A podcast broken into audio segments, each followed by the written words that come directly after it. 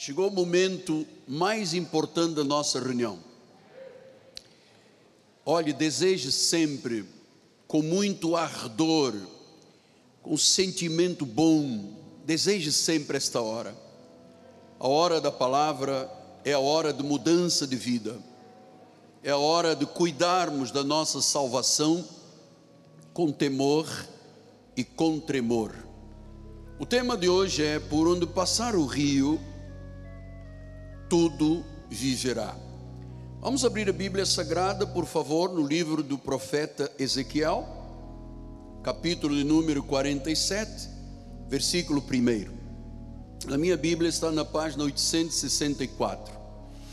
Diz assim a palavra do Senhor: Depois disto, me fez voltar à entrada do templo, e eis que saíam águas debaixo do limiar do templo para o oriente porque a face da casa dava para o oriente e as águas vinham debaixo da banda direita da casa, da banda sul do altar.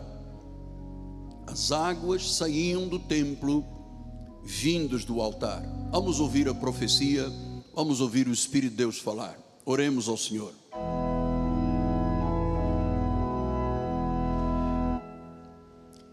Senhor Jesus Cristo. Aqui está o testemunho de um Deus vivo e real, de um Deus verdadeiro. Nós não adoramos um mito, nós não adoramos uma imagem, nós não idolatramos uma imagem, nós adoramos o Deus vivo. E o testemunho, Senhor, de que tu existes e és o galardoador. Este auditório que está aqui, aleluia. São dezenas de pessoas que estão na nossa capela e outros tantos no hall social. Milhares e milhares de pessoas do outro lado, Pai, ouvindo este culto e participando em português e em inglês. E sabemos, Pai, que tu tens um plano e um propósito muito grande. Tu queres que este ministério seja um anunciador de boas novas. Tu queres que este ministério, Senhor, corrija situações que precisam de ser corrigidas, porque nós fazemos parte de uma última reforma protestante. A primeira reforma foi no seio da Igreja Católica. Ali começou a reforma de Martinho Lutero mas agora, Senhor, a reforma é dentro da igreja evangélica, da igreja cristã. Por isso, Senhor, eu me coloco aqui eh, livremente submetido, para que não seja eu, mas seja o Senhor falando pelos meus lábios. Há muitas necessidades do outro lado. Eu sei que só tu, Senhor, podes satisfazer plenamente a alma que tem sede e fome de justiça. Por isso, usa-me em nome de Jesus, para a tua honra, para o teu louvor, para a tua glória. E o povo de Deus diga: Amém, Amém e Amém. Muito obrigado, meu amado. Igreja de Jesus, meus amados e eleitos de Deus, pedras que vivem, escolhidos a dedo por Deus, predestinados em amor, meus filhinhos na fé. Talvez a primeira pergunta que surja esta manhã é: por que nós abrimos? Por que, que nós abrimos a Bíblia Sagrada em todos os cultos deste ministério? Por que não baseamos a nossa mensagem num filósofo grego, num influencer, num guru. Amados, tudo isso são cinzas. E quem se alimentar de cinzas, de cinzas viverá.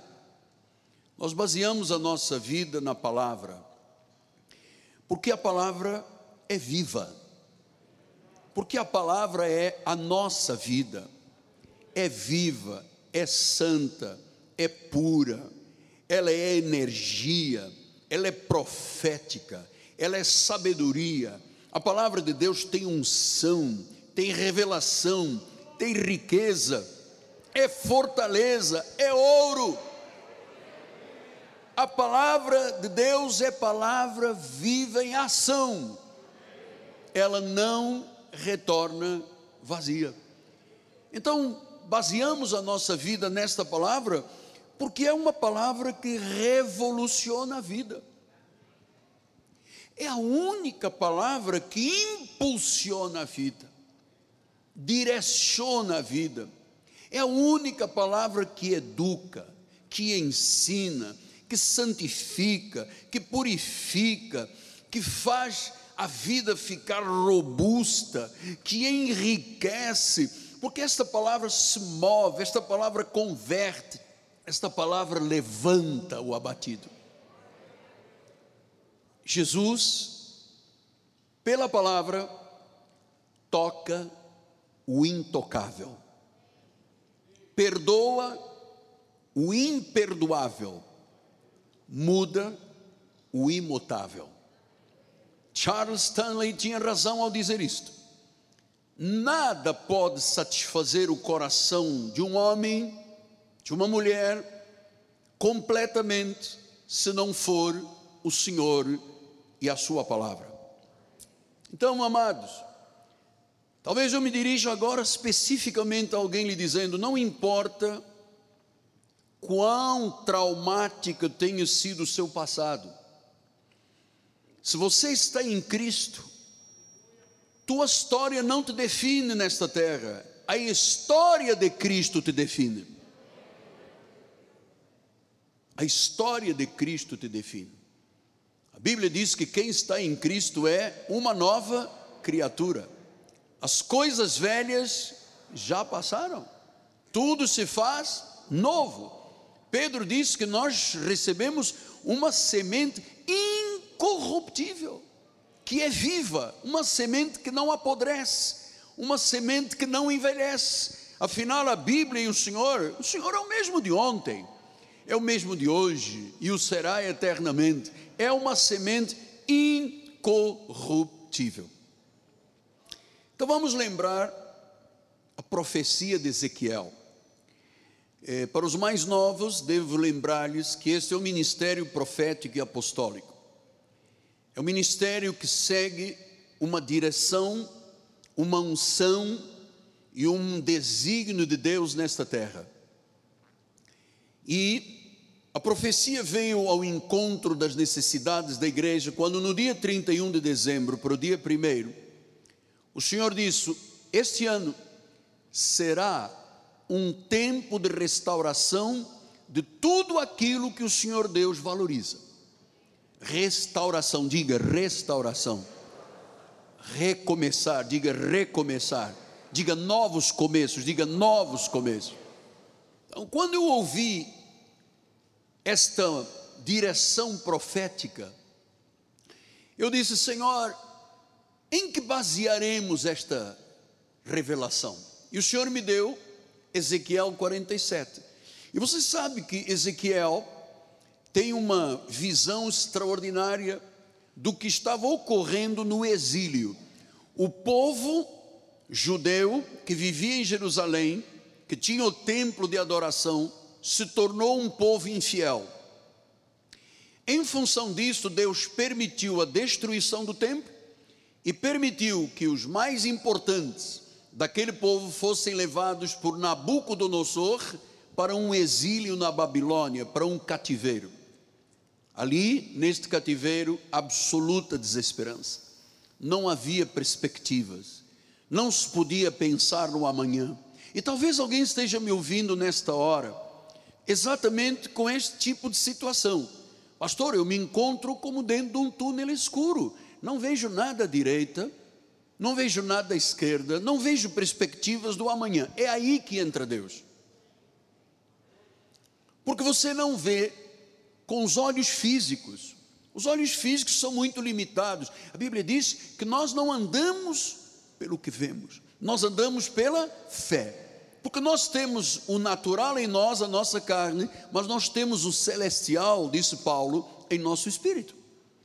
Então Deus levanta este profeta e anuncia a restauração do templo e a volta do povo do exílio.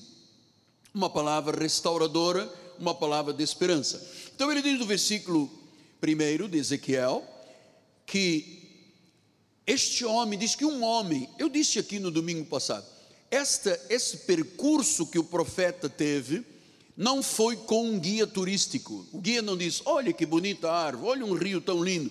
Isto foi uma revelação de Deus. E este homem, já estudamos aqui, é o próprio Jesus. É uma parousia, é uma manifestação de Jesus Cristo. E diz que ele mostrou então, em primeiro lugar, o templo. Então ele estava dizendo: Vocês que estão aqui sem esperança, derrotados, fracassados, humilhados, por causa da vossa infidelidade. Oh, aleluia! Tenho uma mensagem para vocês, disse Ezequiel. Isto tudo vai ser restaurado e nós vamos voltar para Jerusalém e vamos reconstruir o templo.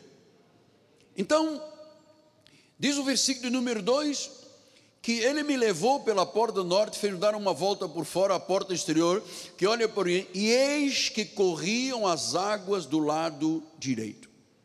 Eu já tenho ensinado que estas águas são a unção de Deus, são as manifestações da graça de Deus, porque irmãos, só existe restauração de vida quando a graça de Deus está presente. Você se lembra o que, que Paulo diz? Pela graça sois salvos mediante a fé. Isto não vem de vós, é um dom de Deus. Então é pela graça. Diga, é pela graça. Diga com força, é pela graça. Diga, não é pela lei. Não é por Moisés. Não é por sacrifícios. Não é por abluções. Não é por obras da carne. É por fé. É por graça. Então diz que falava em águas. E olha o fenômeno destas águas.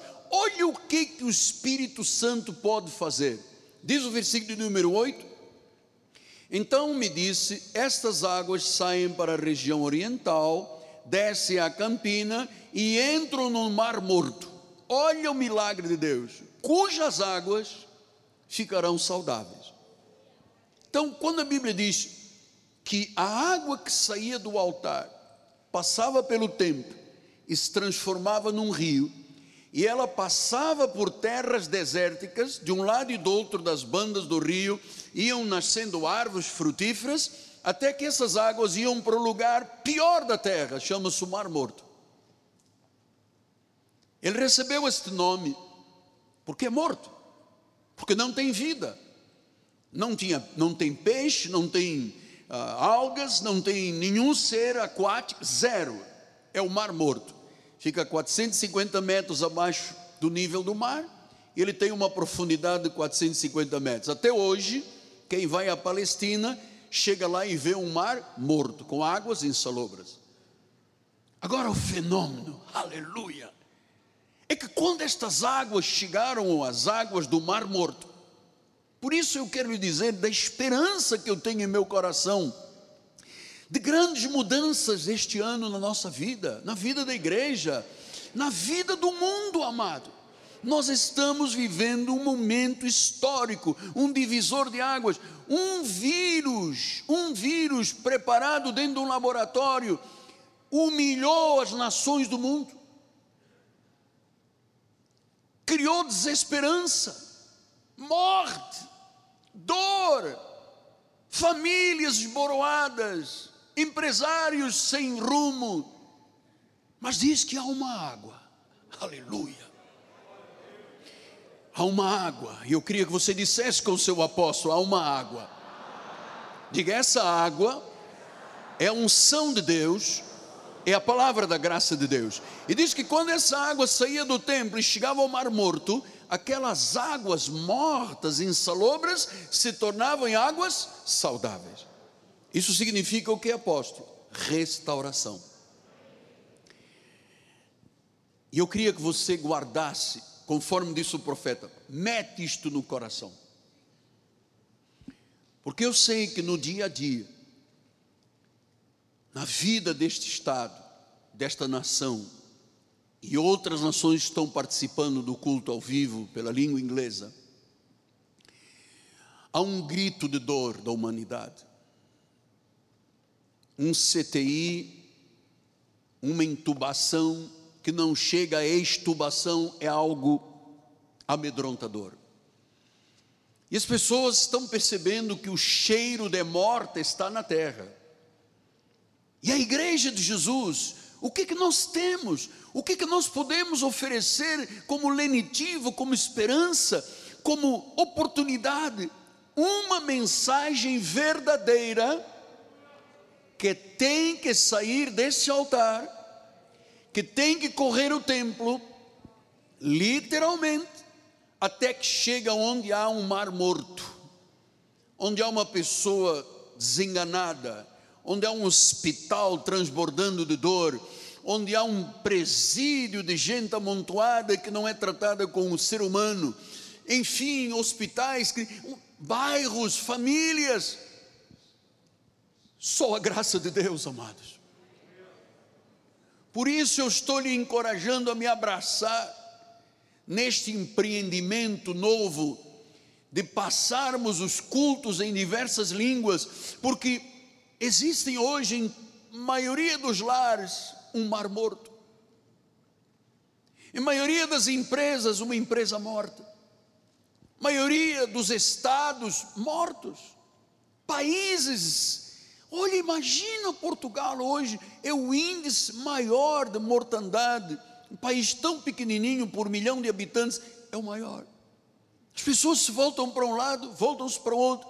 Olham em frente, não vem nada, olham para trás, está cerrado. E a igreja? Será que isto aqui é apenas um passatempo em que nós viemos aqui marcar o ponto? Ou, ou, ou realmente esta reunião é uma assembleia de santos? É uma congregação divina assistida por Deus, aonde corre esta água?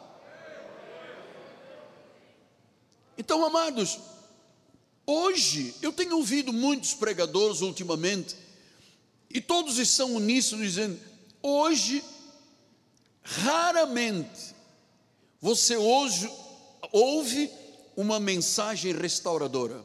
Raramente. Eu vejo na televisão de vez em quando, ou ouço num rádio, se você botar este óleo, sua vida vai mudar. Se você jogar cinza, se você pegar uma semente de feijão, um broto, amado, isso não restaura nada. Isso é mar morto. Isso é morte. Isso é veneno na panela da farinha. São águas absintosas e amargas. Ora, quando na Bíblia Sagrada nós vemos Jesus dizendo: Vamos fazer seis sextas-feiras de jejum. Onde você vê na Bíblia o Senhor dizendo: compre este caroço de feijão, porque é ele que vai mudar e vai curar a sua vida. O senhor alguma vez viu isto? Então, a maioria, não todos, graças a Deus, mas a maioria desses lugares chamados igrejas, são lugares de grande sofrimento. Grande sofrimento. Lugares legalistas, lugares de condenação, lugares de más notícias. É isso que grande parte das igrejas, chamadas igrejas, estão fazendo: más notícias, ministério de condenação, ministério de morte, mais jejum, mais sacrifício, mais paga o preço, mais rala, lambe o pó dos. Amado, isso não é cristianismo, isso não é uma palavra restauradora. Isso não transforma ninguém, pelo contrário, torna as pessoas sofridas. Deus me livre se alguém que entre adentro essas portas desta catedral fosse aqui abordado com um cajado, ou fosse levado a pensar na condenação e na morte do inferno, amados, isso não seria evangelho. Evangelho significa boas novas de grande alegria. Então, em 2 Timóteo 4,3 diz: haverá um tempo, amados, haverá um tempo, e esse tempo chegou. Diz que não suportarão o que é saudável, o que é são. Ele diz a sã doutrina. Pelo contrário, vão se cercar de mestres, segundo as suas próprias cobiças, como que sentindo coceira no ouvido. Diz que não suportam uma sã doutrina. Por que, que não suportam a sã doutrina? Porque a sã doutrina é a única palavra transformadora, regeneradora, a única palavra que pega o indivíduo quebrado ao quebrado, cheio de droga, cheio de álcool, cheio de adversidades na vida e o transforma num santo de Deus.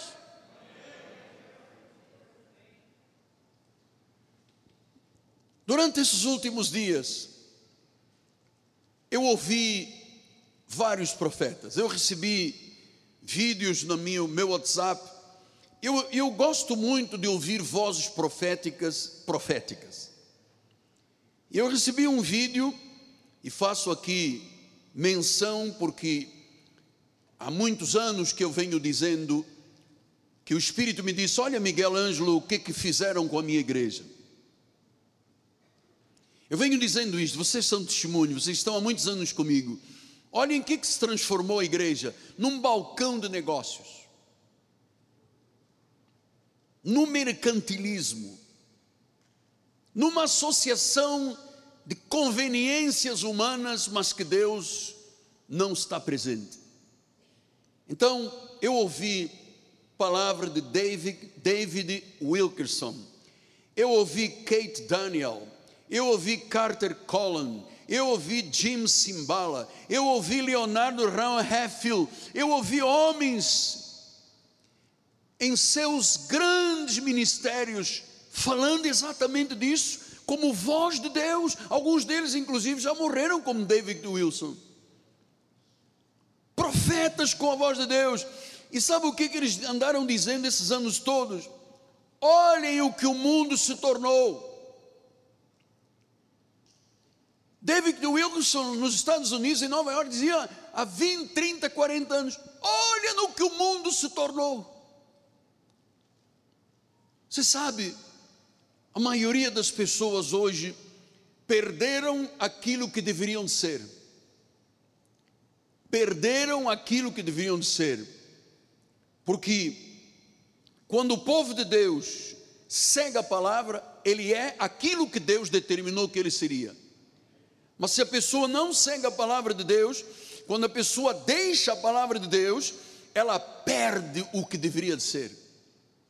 Quem seria eu se não fosse a palavra de Deus? Não adianta eu ficar dizendo meu pai era rico, minha mãe era rica, tínhamos muitos bens. Isso passou, a guerra levou tudo. Lá estava eu num leito de enfermidade após um acidente, politraumatizado. Eu tenho dito isso aqui um milhão de vezes para vocês entenderem a dimensão de Deus. Se Deus fez na minha vida, Ele pode fazer na sua vida. Eu hoje sou o que eu teria que ser, mas que a Igreja Católica não me ensinou a ser. Eu entrava vazio e saía vazio da Igreja Católica. Eu entrava pecador e saía pecador. Eu não tinha, durante 21 anos, não tive um encontro com Jesus, porque nunca eu ouvi o seu padre da minha paróquia dizer: Jesus é o Senhor. Nunca. Ele dizia: rezemos a Maria, Ave Maria cheia de graça, Ave Maria cheia de graça. Agora pensa, pede a mãe para pedir ao filho, para que o filho peça ao pai. E então uma conjunção de maus entendimentos que levam a uma vida pobre espiritual. Você sabe que a maioria das igrejas esqueceram os seus fundamentos. A igreja de Roma se afastou da sã doutrina e volto a dizer, como disseram estes profetas de Deus, muitos lugares que têm uma placa de igreja se tornaram lugares de comércio. E eu vou lhe dizer mais. Eu vou lhe dizer mais, como disse Jim Simbala, lugares que se prostituíram espiritualmente. Pastor, isso é duro ouvir, é a realidade. Você tem que ouvir do seu profeta lugares que se prostituíram, lugares que adulteraram. Você se lembra como é que Paulo disse isto em Romanos 7, 1 a 4, quando ele fala da analogia do casamento? Vamos lá, os mais antigos sabem, os mais novos vão aprender. É assim, porventura ignorais irmãos, pois falo, irmãos, pois falo aos que conhecem a lei, que a lei tem domínio sobre o homem toda a vida, lei de Moisés, sacrifícios, jejuns, vigílias, batismos. E diz no versículo 2: Ora, a mulher casada está ligada pela lei ao marido enquanto ele vive, mas se ele morrer, ela está desobrigada da lei conjugal. Versículo 3: De sorte que será considerada adúltera se vivendo o marido unir-se a outro homem. Porém, se morrer o marido, está livre da lei e não será adulta se contrair novas núpcias. Quem é esta mulher aqui? Pastor, isto é uma analogia de um casamento de um homem com uma mulher? Não. Isto é uma analogia da igreja e o sistema religioso. Essa mulher é a igreja, chamada igreja. E diz que esta igreja, a igreja de Jesus, é, sabe que Jesus tomou sobre si o pecado, se tornou nossa propiciação, pagou pelo preço do pecado, morreu e ressuscitou. Portanto, nós não servimos a um Deus morto, nós servimos a um Deus ressuscitado. Mas se eu estiver agarrado ao que morreu, se eu estiver agarrado a Moisés, se eu estiver agarrado à lei, quando todos deveriam de viver o pacto da graça, o que, que a igreja se torna? Adúltera. Adúltera. Se já é feio um adultério humano, imagine você espiritual. Então, a igreja que deveria de viver o ressuscitado, um cristianismo punjante, feliz, alegre, um cristianismo de vida em abundância, se torna uma igreja que se prostitui, uma igreja que adultera porque está agarrado ao morto. Jesus disse isso a Paulo. A ninguém conhecemos segundo a carne. E se a Cristo conhecermos segundo a carne, já não o conhecemos deste modo. 2 Coríntios 5,16. Já não o conhecemos. Então Deus disse: Não me conheça nos dias da minha carne. Porque ali eu estava no cumprimento da lei. Aqueles meus três anos, dos 30 aos 33 anos, eu estava cumprindo a lei, eu carreguei sobre mim o pecado da humanidade, até que finalmente eu fui levado a um monte chamado Gólgota. Gólgota quer dizer caveira, do original, e ali o Senhor expiou os nossos pecados, derramou o seu sangue, foi ferido, foi transpassado, teve uma coroa de espinhos, ali se completou o plano da salvação. Ele foi levado a um túmulo. Três dias depois ressuscitou. O túmulo está lá vazio. Até fazem comércio dele hoje. Quem quiser entrar tem que pagar. Então, o túmulo está vazio. Ele ressuscitou. Ele disse: Eu não quero que você se agarre ao que morreu. Se você se agarrar ao que morreu, você estará em adultério. Você tem que viver como? Diz o versículo número 4. Meus irmãos, também vós morreis relativamente à lei por meio do corpo de Cristo para pertencerdes a outro, diga a outro. Ah, quem é esse outro? A saber, aquele que ressuscitou dentre os mortos, e aí sim você vai frutificar para Deus. Pastor, por que, que o senhor não faz uma via crucis aqui? Por que, que o senhor não faz um caminho de cinzas para nós sairmos com uma cruz nas costas de sofrimento, amado? Ele se fez pecado para que nós nos tornássemos justiça de Deus, amado. Ele se fez pecado. Ele carregou sobre si as nossas enfermidades, as nossas dores, os nossos sofrimentos, as nossas doenças, e ele disse que ele, o que, que ele fez com isso tudo? Diga, encravou na cruz. O que, que ele fez? está encravado. E disse: pelas chagas de Cristo fostes sarados. Se você tem um espírito bom, tranquilo, fiel a Deus, não tem doença que resista no teu corpo, amado.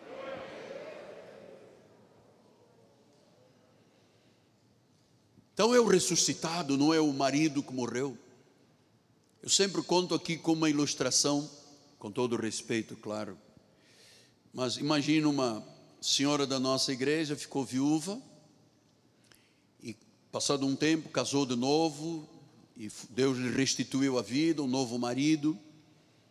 E um dia, o marido chega a casa, o novo marido, e a vê com a fotografia do antigo marido chorando. Oh, Joaquim. E ele vai dizer: peraí, eu sou o teu marido, eu sou José. Você está chorando pelo marido que morreu, e é isso que a igreja faz. A igreja está falando da morte, a igreja está falando da morte, da morte, da morte. mas ele morreu. Nós não fomos chamados mais para ficar na via crucis de sofrimento. Paga o preço, sofre. Se Jesus sofreu, tens que sofrer. Se Jesus pagou o preço, tens que pagar o preço. Se Jesus penou, você tem que penar. Ele disse: não. Isso não é evangelho. Isso é uma, uma mensagem aguada. São meias verdades, não trazem reconciliação, não trazem conversão. Olha, sem a mensagem da cruz do Calvário, não há salvação. Há legalismo, há lei, há sacrifícios, há abluções. As pessoas evangélicas dizendo: Eu sou dono da minha vida, eu faço o que quiser com o meu corpo. Se eu quiser, faço um aborto, e daí? O corpo é meu. Por quê? Porque estão vivendo de águas absintosas da lei, águas amargas, veneno na panela, como disse o profeta. Eu vou lhe dizer o que você está assistindo a isso, você tem paciência para assistir Muitas das pregações são pregações enganosas. Até o Ministério Público tem se levantado contra alguns pregadores que prometem.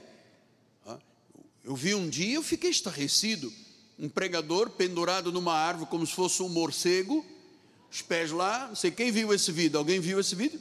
Só eu é que vi, a senhora viu? Então ele dizia, eu tenho a unção do morcego para curar o vírus do morcego. E todo mundo, oh, a unção do morcego. São mensagens de derrota. Quando você substitui Jesus por sal, Jesus por óleo, Jesus por sacrifícios, ouça, haverá um dia em que as misericórdias do Senhor serão retiradas. Porque até agora as misericórdias do Senhor se renovam a cada manhã. Aleluia. Quando hoje eu fui três e pouco da manhã para o meu escritório, o Senhor estava me dizendo: já renovei as minhas misericórdias contigo, parceiro. Mas haverá um dia em que esta misericórdia de Deus será retirada, porque, amado, se você vai a um lugar chamado igreja, e o altar não te confronta com a vida de pecado, você nunca muda. Olha, nós podemos bailar aqui na igreja, nós podemos fazer um espetáculo a cada culto, você vai entrar vazio e vai sair vazio. Você não vai ter transformação de vida. Deus não, não trabalha no caráter, na personalidade, no interior, senão pelo Espírito, pela água que sai do altar, amado. Então a igreja tem que confrontar o pecador com os seus pecados. A igreja obrigada é expor a hipocrisia da carne. Porque hoje em dia há um evangelho só da carne, o evangelho, sabe, de uma massagem do ego. Então, eu tenho visto vídeos ultimamente, meu Deus, mas como é que as pessoas acreditam nisto? Mas tem gente para acreditar em tudo. Evangelho da carne, ele não chega ao coração, fica na carne.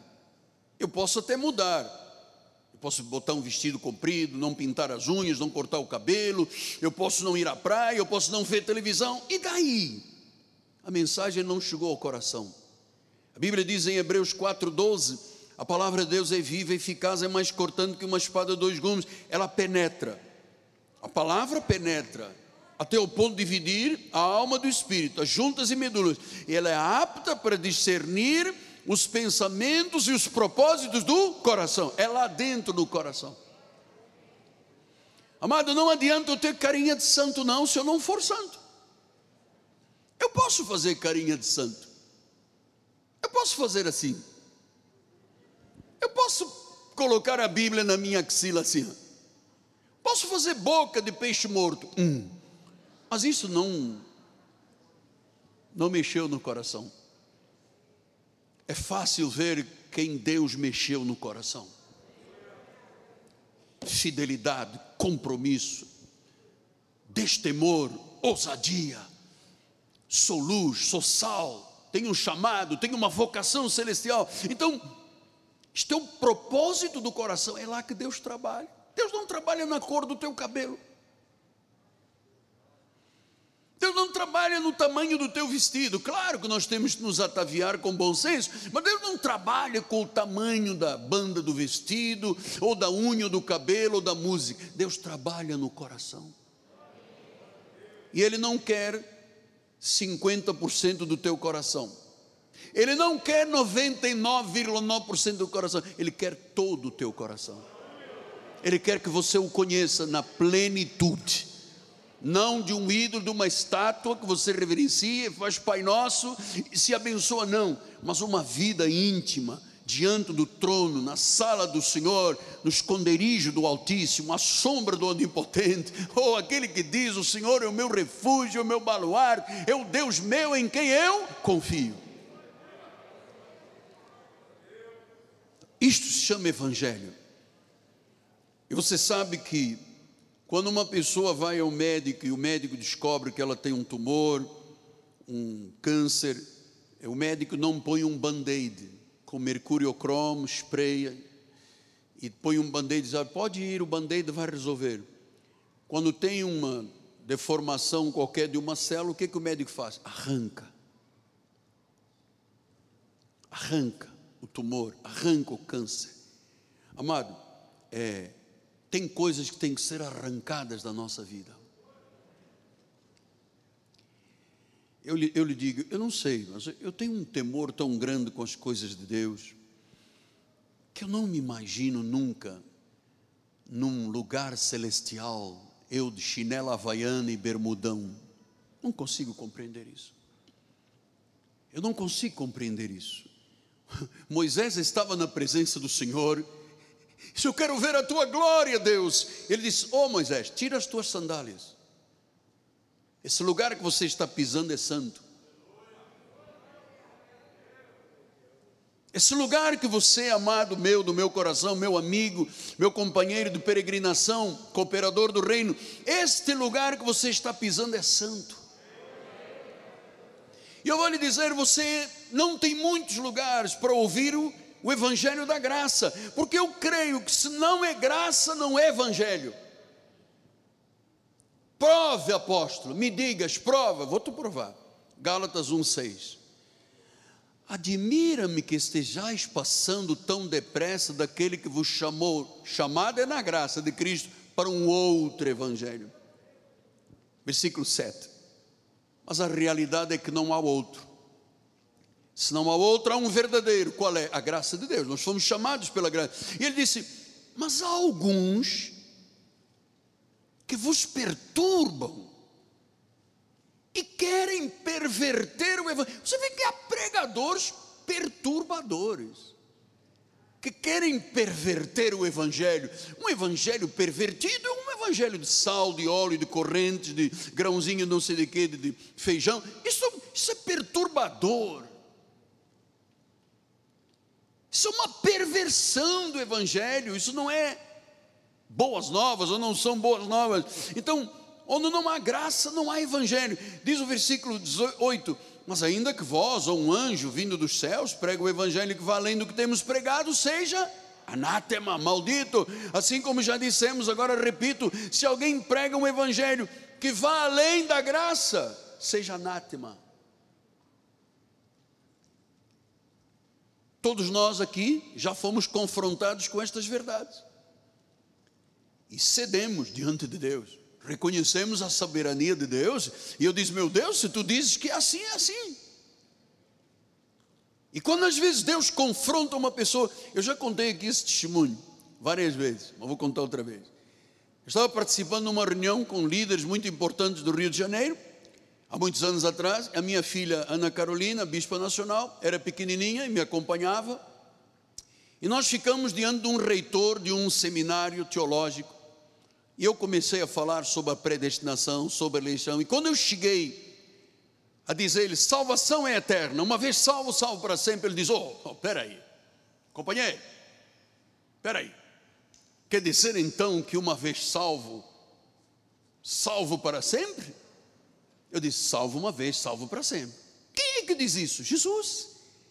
Ele diz: As minhas ovelhas ouvem a minha voz e me seguem, eu lhes darei vida eterna, não perecerão e ninguém as arrebatará das minhas mãos. E nessa hora, o Espírito de Deus usou a minha filha pequenininha e ela começou a dizer: É salvo, é para sempre.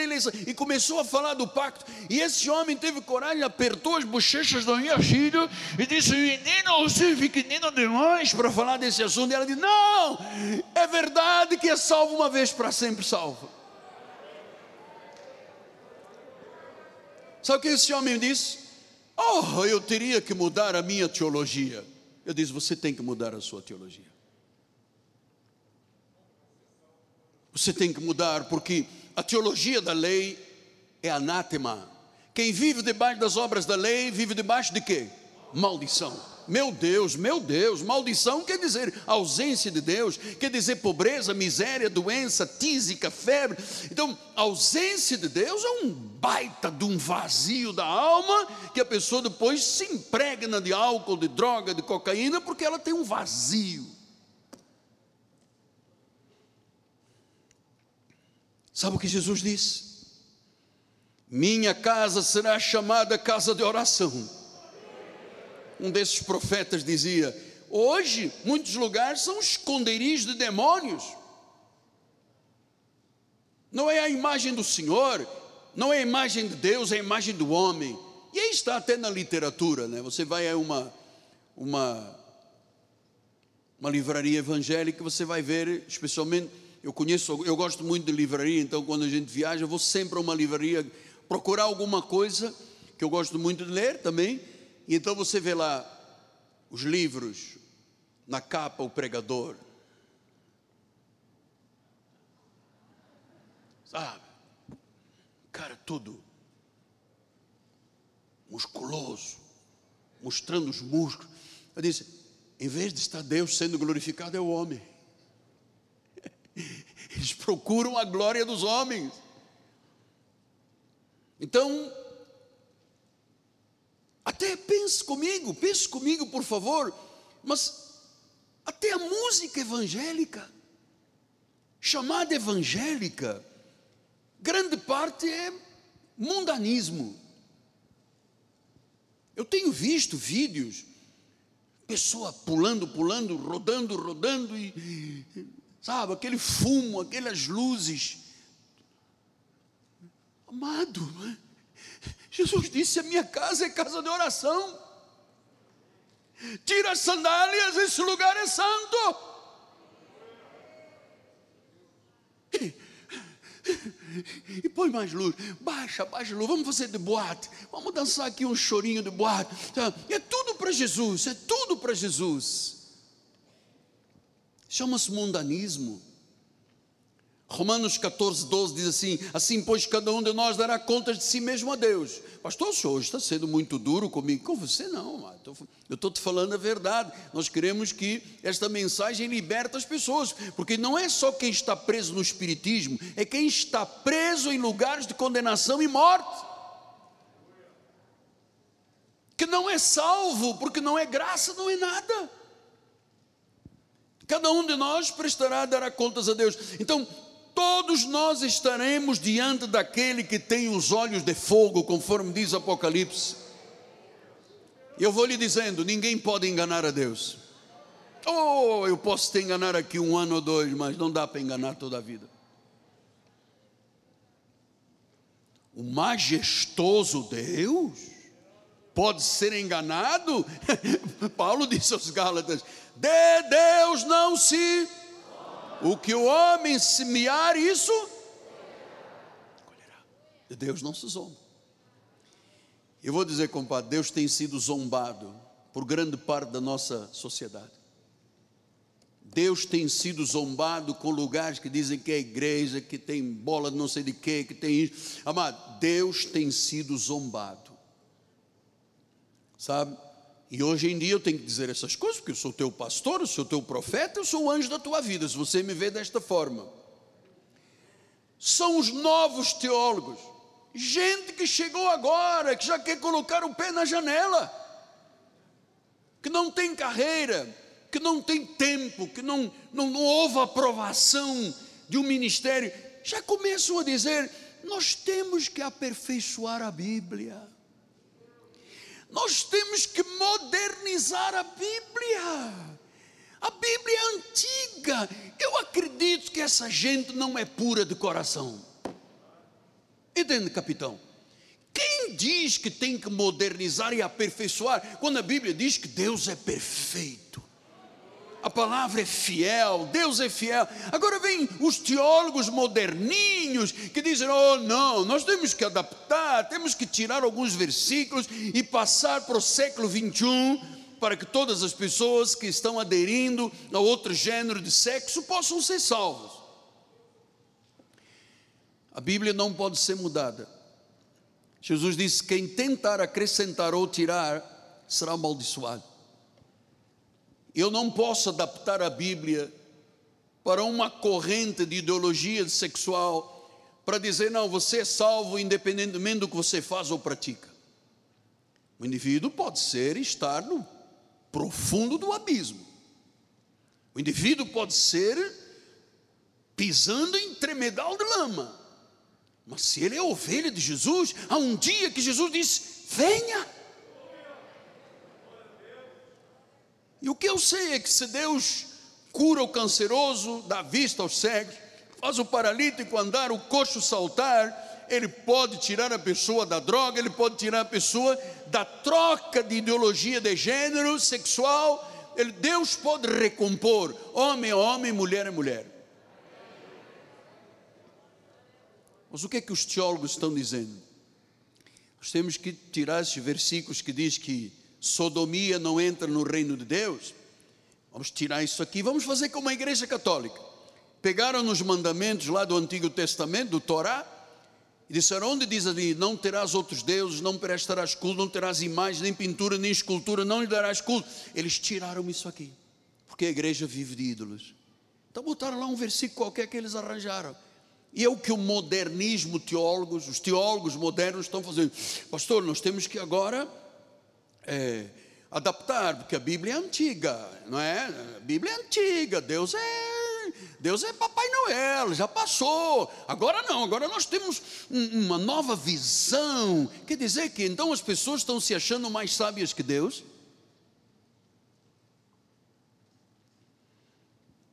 Eu acho que quem quer tocar na palavra não é puro de coração, perdeu o chamado de Deus, não tem fome nem tem sede de justiça. Por que, que este ministério Deus está permitindo que ele chegue ao mundo? Nós precisamos voltar aos padrões do livro sagrado, amado. O templo não pode ser lugar de passagem de modelos, não pode ser lugar de vaidades, não pode ser nada que não seja cristianismo. Nós temos que voltar, as igrejas têm que voltar ao livro sagrado, não é aos padrões do homem, cheio de heresias, cheio de filosofias, cheio de enganos, cheio de espírito do erro, cheio de perturbação e perversão. Então eu vou dizer aos meus filhos, e há milhares e milhares estão lá do outro lado, deixa de lado qualquer questão religiosa, essa busca vazia por Deus, através das cartas, da cartomante, da quiromante, dos búzios, deixa isto, deixa. Isso é vazio, isso é engano. O que, que Jesus disse? Sede santos como o Pai é santo. Porque eu sou santo. Então, poucas pessoas estão vendo o que se passa com a igreja do século 21. Eu vou lhe dizer, amado, a maioria dos lugares onde não sai a água de Deus, porque graças a Deus temos muitos lugares que sai a água de Deus, é apóstata. Sabe o que quer dizer apostatar? Desviar-se da fé. O Espírito afirma que nos últimos dias muitos apostatarão da fé por darem ouvidos a espíritos enganadores e ensinos de demônios. Espíritos enganadores? Mas eu pensava que quando botavam óleo e sal para eu levar para casa, que era Deus a dizer: come este sal, leva este sabonete ungido, porque se você passar isto no samba canção do teu marido, ele vai mudar. Bota esta folhinha debaixo do travesseiro, seu marido vai se apaixonar a pampa por você. Ora, isto é mercantilismo. Sabe o que, que tem acontecido? Muitos se viraram contra a verdade dos pais fundadores da igreja, disseram os profetas que eu tenho ouvido. Muitos se voltaram contra os pais fundadores. A igreja está virada de cabeça para baixo. De cabeça para baixo. Então nós estamos num momento crucial. Num momento crucial. Nós estamos vivendo um momento que é crucial para a humanidade. Então, nós temos que começar com a justiça onde? Na casa do Pai. É aqui, olha para mim, por favor. Na casa do Pai. É aqui. Amado, ninguém mais pode colocar os pés sobre esse altar se não tiver temor. Se não tiver temor, não pode subir no altar. Se murmurar, não pode, Deus odeia o murmúrio. Pessoa que murmura é pessoa que não conhece a Deus, não tem a alegria da casa do Senhor. Como você teve esta manhã, você acordou cedo para vir ao teu dia de celebração, oferecer os teus sacrifícios vivos, santo e agradável. Você hoje acordou cedo e disse: Eu vou à casa do meu pai. Porque você sabe que neste ministério não há mensagem aguada, açucarada, não há. Aqui é confronto com a verdade. Este é o ministério que Deus quer para o mundo. Este é o ministério que Deus está levantando para o mundo. Então, amado, nós conhecemos a Cristo, nós temos alegria da salvação. Malaquias 9, 3, 3, 3 a 18, ele disse isso: As vossas palavras foram duras para mim, diz o Senhor. Mas vós dizeis que temos falado contra ti. Vós dizeis: é inútil servir a Deus, que nos aproveitou termos cuidado de guardar os seus preceitos e andar de luto diante do Senhor dos Exércitos. Ora, pois, nós reputávamos felizes e soberbos. Também os que cometem impiedade prosperam. Então, para que, que eu vou servir a Deus? Sim, eles tentam o Senhor e escapam. Então, os que temiam ao Senhor falavam uns para os outros. O Senhor atentava no que ouvia.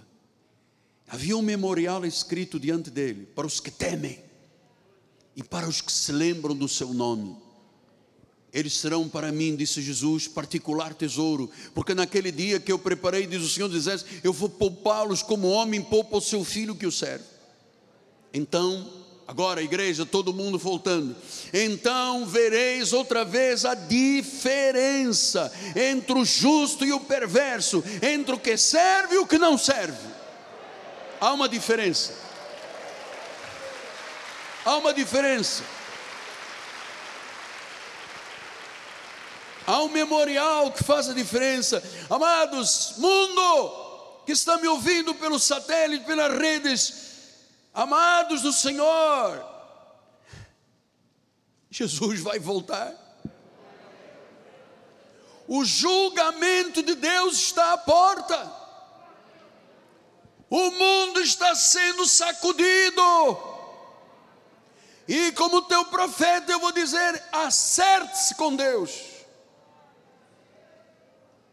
Acerte-se com Deus. Sei que tem pessoas que não gostam de mim por eu dizer estas verdades. Paciência, amado. Foi Deus que me colocou aqui e você está aqui por Deus. Grande parte hoje das igrejas rejeitaram a palavra, não ouvem os profetas. Aliás, no passado já faziam isto, matavam os profetas. Mas eu quero dizer que o rio está saindo deste templo e por onde estas águas passarem, a graça, a unção, o mover do Espírito Santo, amado, tudo vai viver. É a restauração que Deus prometeu. Então nós temos que criar, amados, e vamos trabalhar juntos. Temos um pacto, temos uma aliança. Eu tenho uma aliança com você. Você tem uma aliança comigo. Nós temos que trabalhar duro para criarmos um futuro para a criação de Deus. Vamos proclamar boas novas. A água que sai deste altar vai se tornar internacional a partir de hoje. E as boas novas que saem deste altar vão substituir as más notícias, porque dia e noite você diz: morreu, morreu, morreu, morreu, morreu, 215. Olha a vacina, não é vacina. Amado, nós temos uma mensagem e a nossa vacina se chama Jesus Cristo, amado. Vamos substituir as más notícias. Sabe por que, que o mundo está cheio de más notícias? Porque o mundo está errado está indo na contramão de Deus. E Deus está agindo através da minha vida e através da vida de cada um. Eu sei que a pessoa, Renata, esta hora estão arrepiadas aí no seu lugar. Estão sentindo o chamado de Deus. Deus está agindo, Deus tem um chamado para cada um de nós, Deus tem uma vocação. Ele diz em 1 Coríntios 4, 1 a 2 assim: Pois importa, o que é importante? Que os homens nos considerem como ministros de Cristo. Que quando as pessoas nos olharem, digam, ele é o ministro de Cristo, ela é uma ministra de Cristo, e disse, dispenseiros dos mistérios. Amado, foca nisto. Você é um dispenseiro dos mistérios de Deus. Você conhece os mistérios. Deus te revelou através deste altar. As águas aqui têm saído durante 42 anos.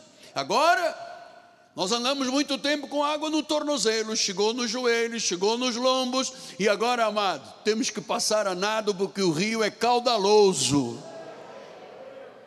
Diga dispenseiro dos mistérios de Deus. 2 Coríntios 4, 7 diz: temos, porém, este vaso de temos, porém, este tesouro em vasos de barro. É verdade, nós somos barro. Diga eu sou barro. Olha, eu pessoalmente, Miguel, eu sou barro.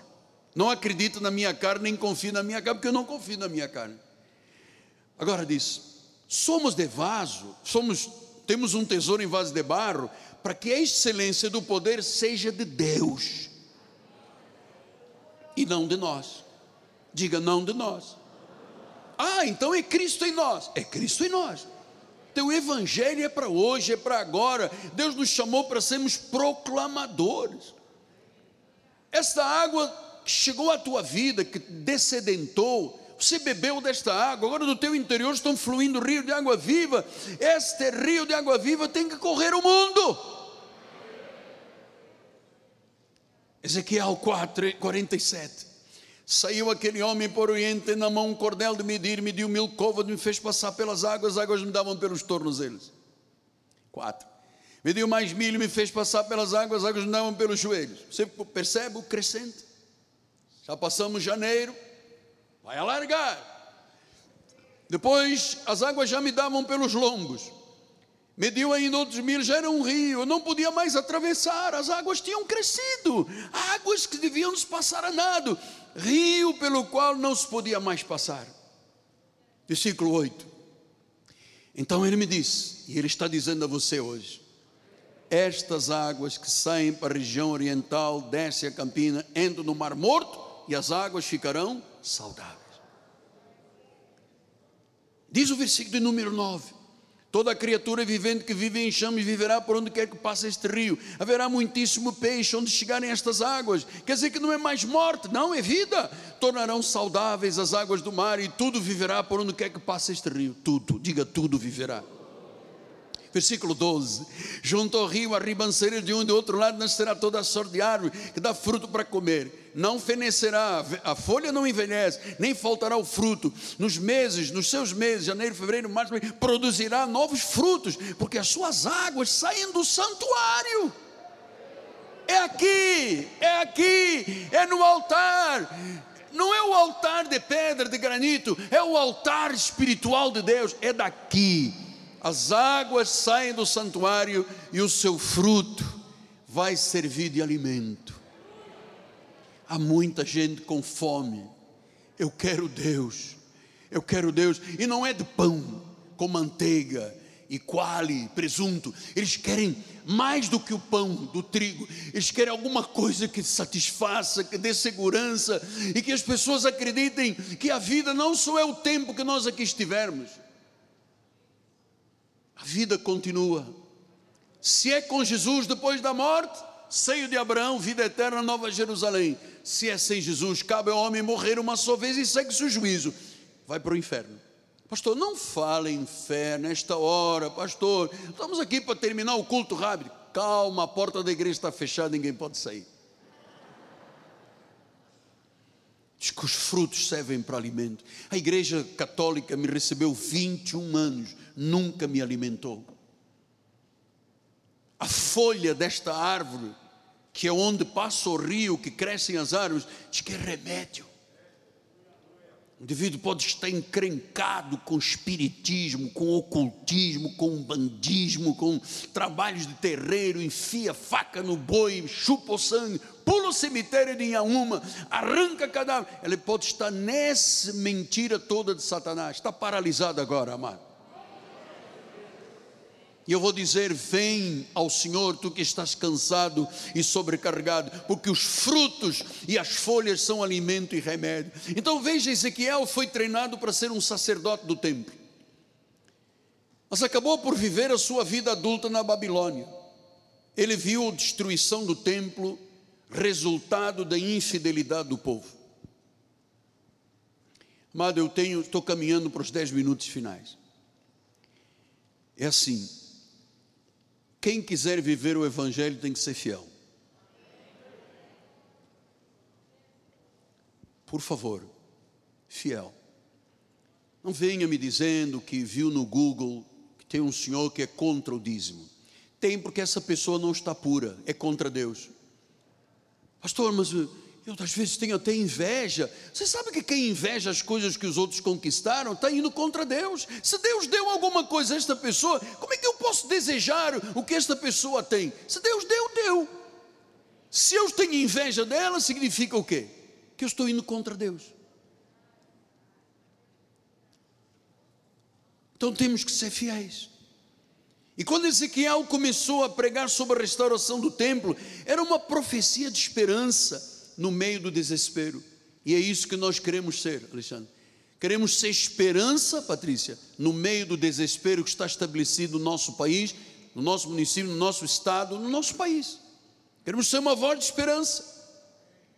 Por que, apóstolo? Porque hoje, concretamente, amado, o mundo vive de dúvidas, de pobreza, de desemprego, de violência, de discriminação racial, de exclusão, se a pessoa é negra, de conflitos. E o que, é que estamos vendo hoje? Uma igreja letárgica. Você sabe uma pessoa letárgica, sem movimento? Estamos vendo uma igreja letárgica. Estamos vendo a humanidade sofrendo. Estamos vendo uma desumanização do ser humano. As notícias são as piores. Marido esfaqueia a mulher com 52 facadas. Mulher mata o marido, marido mata a mulher e um filho enterra no quintal. Nós estamos vendo uma desumanização, águas mortas. Mas do altar deste rio vai fluir sempre. E por onde esta mensagem passar, tudo vai viver a bênção para toda a terra, Deus a tem. A profundidade e amplitude do amor de Deus é incalculável. Então Ezequiel perguntou no versículo 6: Viste isto, filho do homem? Você está compreendendo a mensagem da água que sai do altar? Que quando o apóstolo diz: Seja fiel a Deus, seja um contribuinte generoso, o seu dízimo vai salvar vidas. Nós não estamos mentindo isso, não. Não estamos mentindo. Tem aqui uma lista de pessoas que vieram pela primeira vez, fruto do trabalho desta igreja.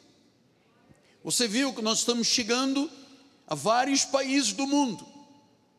A mensagem está indo.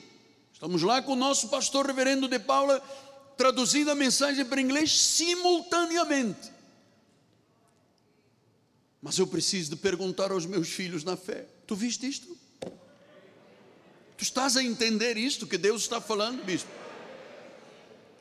Você está compreendendo o que Deus está falando? Que a igreja é o último recurso de Deus nesta terra, amado. Estas águas tornam saudáveis as águas, tornam águas doces, tornam água pura, dessalinizada. Essa água agora é capaz de criar vida. E é tanta vida que diz o versículo 10: vão haver pescadores, vão estender as redes, vão ter peixe, olha, no mar morto, vão ter peixe de todas as espécies, como o peixe do mar grande, do mar Mediterrâneo, vai ser uma multidão excessiva. Pastor, isto quer dizer peixe, peixe, peixe, peixe, ou quer dizer gente, gente? Amado, eu tenho um sonho. Eu tenho, aliás, eu tenho muitos sonhos, mas eu quero encher o Maracanã com 80 mil pessoas. Não é para passar óleo de jacaré na cabeça das pessoas e dar saquinho de sal. Eu quero ver o Maracanã lotado dizendo: Jesus é o Senhor, Ele é o rio da água da vida. Vem, Jesus! Então chegou a hora de lançarmos a rede, empresário acredita, nada está perdido, empreendedor, você é sonhador, nada está perdido. Deus disse: os anos que foram consumidos pelo gafanhoto, eu te devolverei em dobro, aleluia. Diga em dobro, em dobro, levanta os dedos, em dobro, em dobro double portion, em dobro, porção dobrada, porção dobrada. E ele diz: Comereis o melhor desta terra, aleluia. Você está acreditando nisso ou sou eu que estou aqui com a loucura da pregação? Dupla honra, dupla honra. Então há um futuro para a igreja, há um futuro para o povo de Deus, há um futuro para o mundo. E sabe o que, que Deus manda dizer ao mundo? Reconciliai-vos com Deus. Apocalipse 1, 16 a 18. Tinha na mão direita sete estrelas, na boca sem uma afiada espada de dois gumes. O seu rosto brilhava como o sol na sua força. Quando eu vi, disse João, eu caí aos seus pés como morto. Eu não fiquei lá metendo o dedo e acusando Jesus e murmurando. Eu caí, a minha carne cedeu. Porém, ele pôs sobre mim a mão direita, mão de honra, e disse: Não temas. Eu sou o primeiro e o último. Alfa e ômega, versículo 18. Aquele que vive, o nosso Deus é vivo, diga glória a Deus. Diz: Eu estive morto, mas isso que eu estou vivo pelos séculos dos séculos. Eu tenho as chaves da morte e do inferno. Buda não tem, Maomé não tem, Shirvá não tem, nenhum Deus desta terra tem. Quem tem as chaves da morte e do inferno é Jesus. E hoje ele está destrancando estas portas da morte para que haja vida. Ele está destrancando as portas do inferno da pessoa que está presa na droga, no alcoolismo, na mentira, no mau hábito, no pecado, no adultério, no roubo. Ele está dizendo: Eu abro, saia desse inferno. Saia desse inferno. Saia desse inferno. Saia desse inferno. Ele vive, igreja. Ele vive. Talvez eu precise dizer três últimas coisas. Apóstolo, eu ouvi atentamente o que o Senhor disse. Aliás, as suas palavras calaram fundo do meu coração. Mas eu vou lhe dizer, meu apóstolo, eu penso que não mereço uma segunda oportunidade de Deus.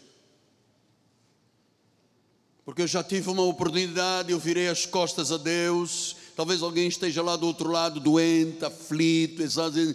Deus me deu uma oportunidade, eu pulei fora do, do, dos trilhos, eu chutei o pau da barraca. Eu acho que eu, eu acho que Deus não me vai dar uma segunda oportunidade. Olha aqui para o papai. Papai está onde? Lembre-se que você também não merecia a primeira oportunidade, Deus te deu.